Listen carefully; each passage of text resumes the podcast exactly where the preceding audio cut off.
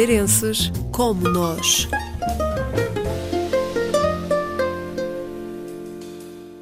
Liliana de Faria tem 40 anos e é filha de dois imigrantes madeirenses na Venezuela. Os pais são naturais do Campanário, na Ribeira Brava, mas só se conheceram no outro lado do oceano. Acabaram por conhecer-se cá na Venezuela, a namorar, porque, ok, eles moravam relativamente perto, e conheciam era as famílias, mas realmente o namoramento e, e, esse, e essa aproximação foi dada aqui na Venezuela, não na Madeira. As raízes madeirenses levaram Liliana de Faria a começar desde cedo a frequentar o Centro Português de Caracas e a ganhar um gosto especial pelo fado.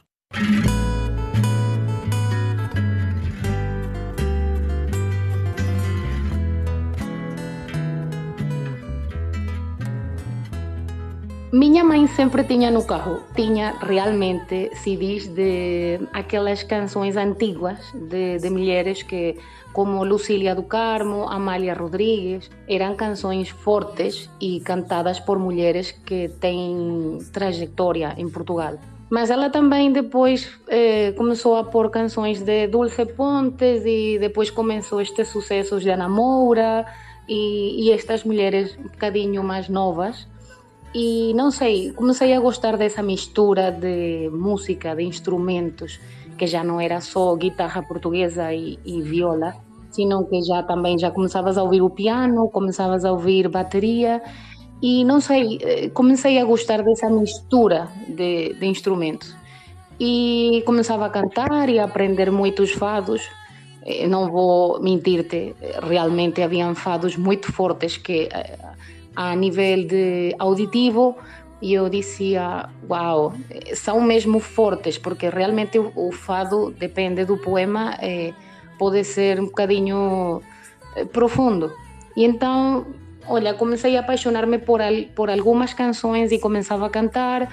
Uma pessoa me escutou e me disse: Porque tu não cantas fados? Tens um sotaque muito bom e tens uns melismas que, que compreendem tudo o que tens que cantar no fado.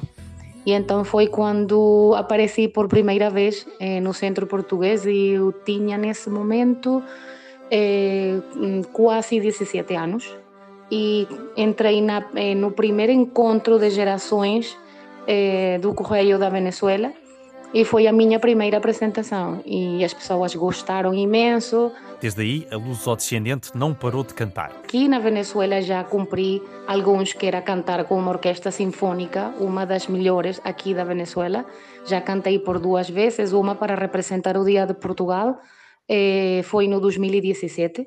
E também cantei com uma orquestra no Dia da Madeira. Foi mesmo, adorei, de verdade, foi uma experiência única é, nesse dia cantei canções madeirenses, cantei canções do Max e também o outro sonho acabo de cumprir agora, neste dia desde junho, que foi cantar acompanhada por uma coral profissional. Mas faltam cumprir alguns sonhos, confessa Liliana de Faria. Ainda tenho dois. Um é ir para a Ilha da Madeira e poder dar a conhecer o meu trabalho como luso-descendente.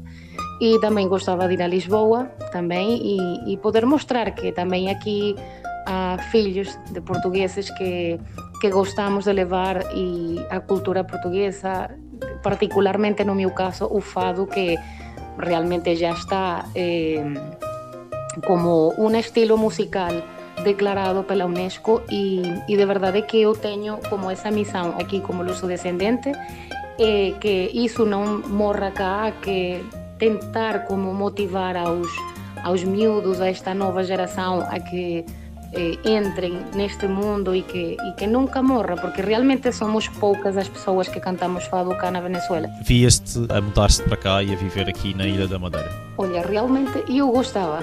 Eu acho que eu me dava muito bem lá. Há pessoas que falam que a ilha, que não sei o que mais, que é pequenina, que é limitante. Mas realmente eu acho que a Ilha da Madeira tem tudo é, tudo, porque é que, olha, se quiseres um bocadinho de frio, olha, só tens que subir ao Ribeiro Frio. Se queres um bocadinho de calor, estás ali nas praias, ou seja, realmente tens um clima variado. É, tens de tudo, há turismo espetacular. É, eu acho que de verdade, se me perguntasses se depois de aqui eu tinha que ir a algum lugar viver, eu de verdade ia escolher a Madeira, sinceramente.